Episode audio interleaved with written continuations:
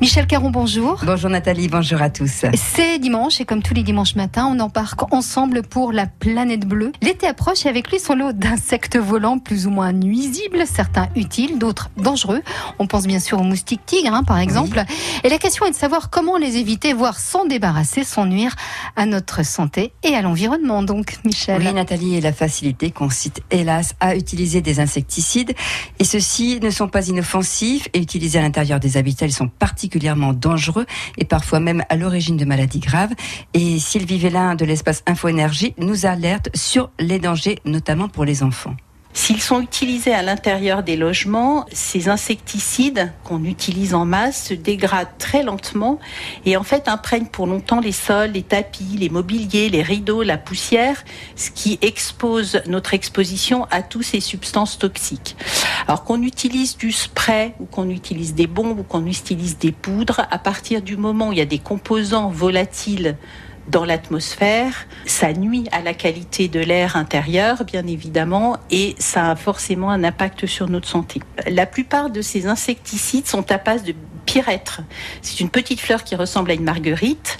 Et le problème, c'est que le pyrètre naturel se dégrade très vite. Son effet anti-insecte ne persiste pas longtemps. Donc, pour compenser, on rajoute du péritrinoïde synthétique qui, elle, est une substance toxique.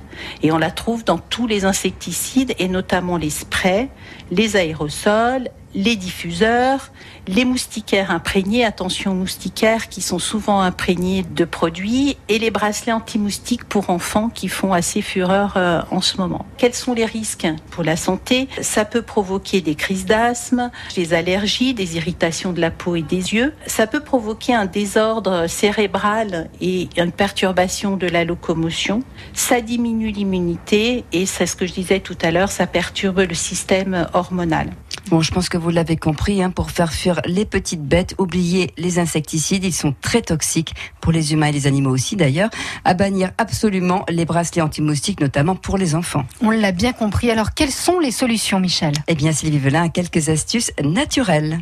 Pensons aux toiles d'araignée pour euh, les mouches, euh, les moustiques. Les moustiquaires aux fenêtres, il n'y a rien de tel. Attention aux moustiquaires euh, imprégnés qui, qui comportent quasiment les mêmes risques que les insecticides. J'insiste là-dessus parce que souvent on n'y pense pas. On peut mettre des pots de plantes tomates sur le rebord des fenêtres. Les moustiques n'aiment pas du tout l'odeur des feuilles, ni l'odeur de la citronnelle, ni de la lavande, ni de l'eucalyptus. Et éviter de laisser de l'eau stagnante à proximité des logements je pense notamment euh, dans les soucoupes de peau ou dans les jardins, s'il y a des mares, eh ben, mettez des poissons, euh, faites venir les grenouilles, euh, elles se chargeront de toutes ces petites bêtes. Et si malgré ces quelques préventions, il y a encore quelques irréductibles, on peut fabriquer son insecticide maison assez facilement. Alors je peux dire que je l'ai testé, ça marche. On peut mettre dans un bocal qu'on récupère des rondelles de citron vert, de citron jaune, des tiges de romarin